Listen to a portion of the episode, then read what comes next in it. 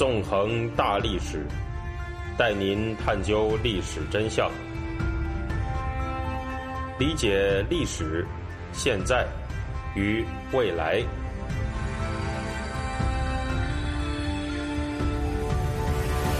大家好，欢迎大家收听《纵横大历史》，我是主持人孙成。今天呢，我们会继续进行文革历史系列节目，讲述第四十讲江青出阵。在上一讲里面呢，我们回顾了毛泽东和彭真围绕批判海瑞罢官的问题展开的斗争。毛泽东呢，力图对当时是北京市副市长的吴晗创作的历史剧《海瑞罢官》。进行无限上纲上线的批判，担任北京市委第一书记的彭真呢，则是试图淡化批判的政治色彩，想要把针对吴晗的批判控制在学术讨论的范围之内。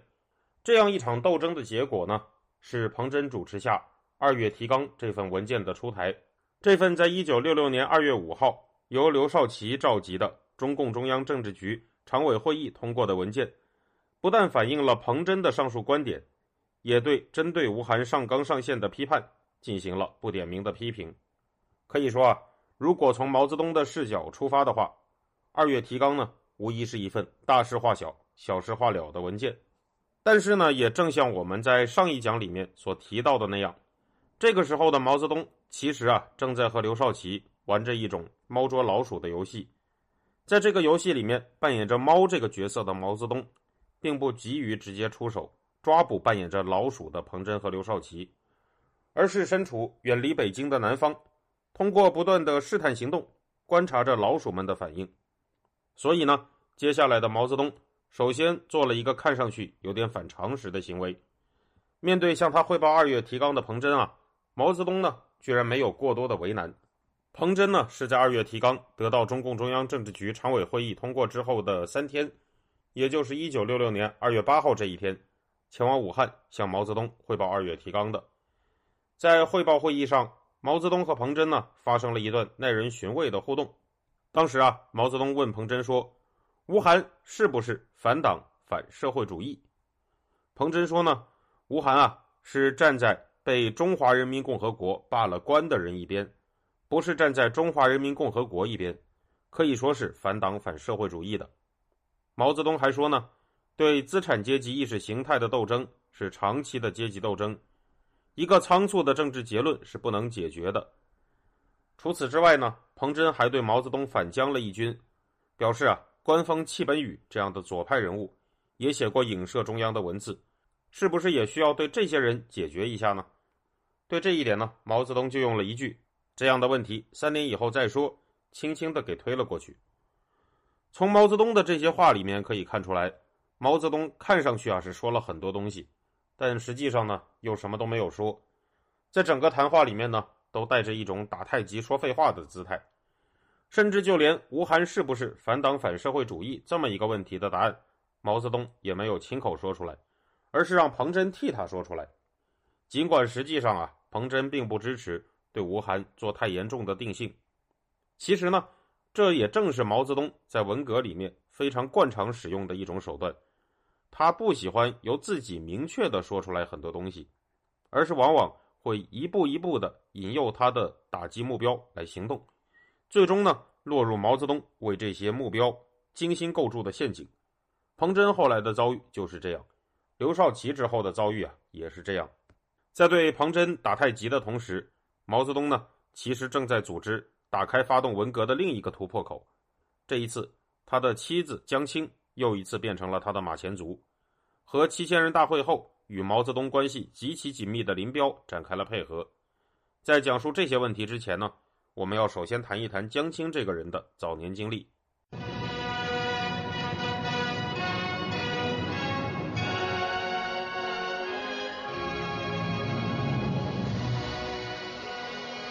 江青的本名是李云鹤，在一九三零年代的时候。他在他的家乡山东加入中共，而且前往上海演艺界发展，以兰平作为艺名。一九三七年，他作为一名革命青年，前往了当时中共的大本营延安，把自己的名字改成了寓意是青出于蓝胜于蓝的江青。之后，江青在延安进入了中共的鲁迅艺术学校，之后又担任了中共中央军委办公室秘书，变成了毛泽东身边的人。这时候呢，毛泽东原本的妻子贺子珍正在苏联治病，毛泽东则和江青在一九三八年十一月二十号结婚了。根据一种广为流传的说法，说毛泽东在跟江青结婚的时候呢，中共中央政治局对江青有很深的提防心，曾经啊是与江青约法三章，要求江青只能管毛泽东的私人生活还有事务，而且二十年内不能在中共党内担任任何职务。不过这个说法呢，其实并没有得到中共官方的证实。实际上呢，无论这个说法到底是真还是假。都反映了某种历史的失忆真实，因为从之后文革的历史进程来看，江青确实对不少中共高官啊，那是一个相当严重的威胁。假如说吧，这种约法三章它果真存在的话，那毛泽东和江青呢，也是显然没有遵守的，因为在一九四七年，江青呢曾经被任命为中共中央直属大队政治协理员，负责政治思想方面的工作。而这距离江青和毛泽东的结婚呢，还不到十年的时间。在中共建政之后，江青又在1951年出任中共中央宣传部电影处处长、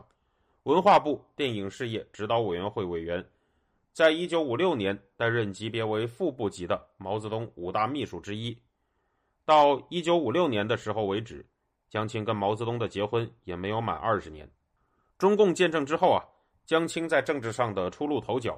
是参与对电影《武训传》的批判活动。《武训传》这部电影呢，是在一九五零年十二月完成拍摄的，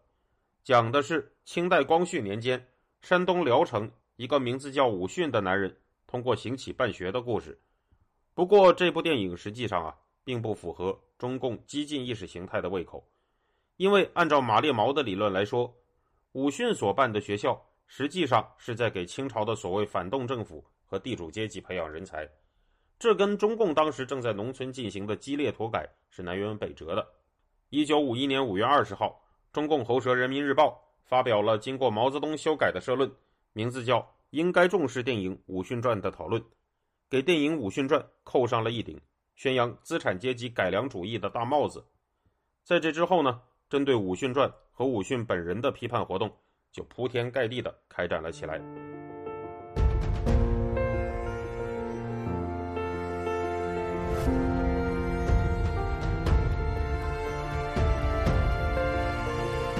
您现在收听的是自由亚洲电台的《纵横大历史》栏目的回顾文革，我是主持人孙成，欢迎您继续收听。毛泽东之所以会关注到《武训传》这一部电影，跟江青啊是分不开的。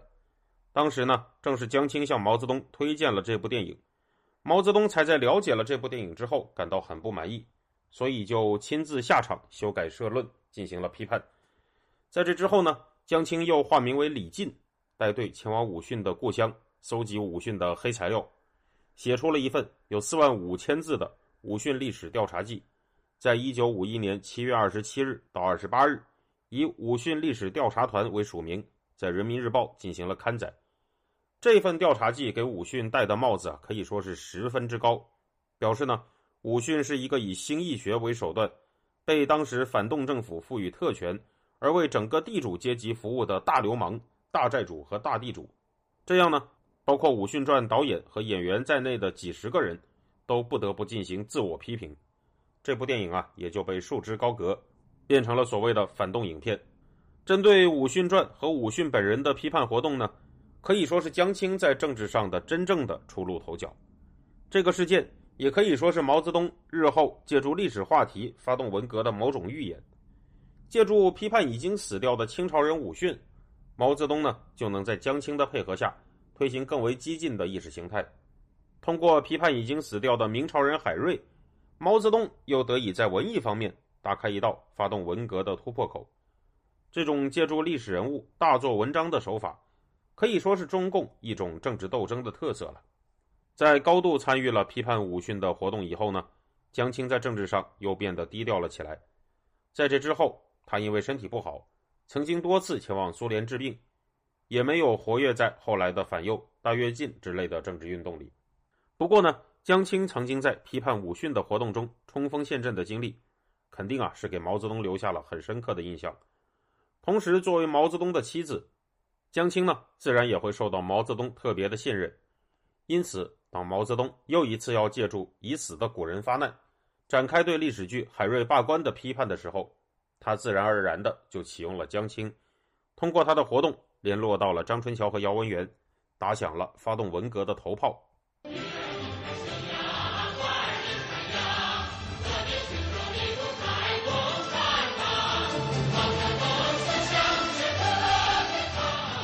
不过，正好像我们之前所讲的那样，姚文元主笔的文章《评新编历史剧海瑞罢官》在问世之后，遭到了北京市委第一书记彭真的抵制。而彭真的背后呢，其实就是刘少奇，一直试图把针对海瑞罢官及其作者吴晗的批判限制在温和层面的彭真，主导了1966年2月二月提纲的推出，试图把这种批判控制在学术讨论的程度上。从表面上来看。毛泽东是一拳啊打在了棉花上，不过毛泽东呢，当然还有后手，而要执行这个后手呢，自然又离不开江青为毛泽东继续冲锋陷阵。这次啊，毛泽东希望通过江青和毛的老朋友林彪串联起来，继续在文艺层面大做文章。正像我们在前面所讲过的那样，自从一九六二年的七千人大会以来，毛泽东跟林彪已经结成了同盟，他们两个人的互相吹捧呢。已经达到了一种令人肉麻的地步。一九六六年一月二十一号，毛泽东开始发动他的后手了。在这一天，江青通过林彪的安排，召开了部队方面的文艺座谈会。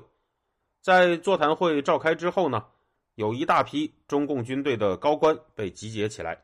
从二月二号到二十号，在上海啊看了十多部电影和三台戏剧，召开了很多很多次座谈。之后呢，就形成了一份。座谈会纪要，对于这样一份纪要，毛泽东非常的重视。他要求陈伯达、张春桥和姚文元参与修改工作，把纪要啊从初稿的三千字，先是扩展到了五千字，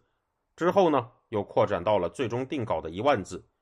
这篇文章原本的标题呢叫做《江青同志召开的部队文艺工作座谈会纪要》，定稿的版本呢则在前面加上了“林彪同志委托”这六个字。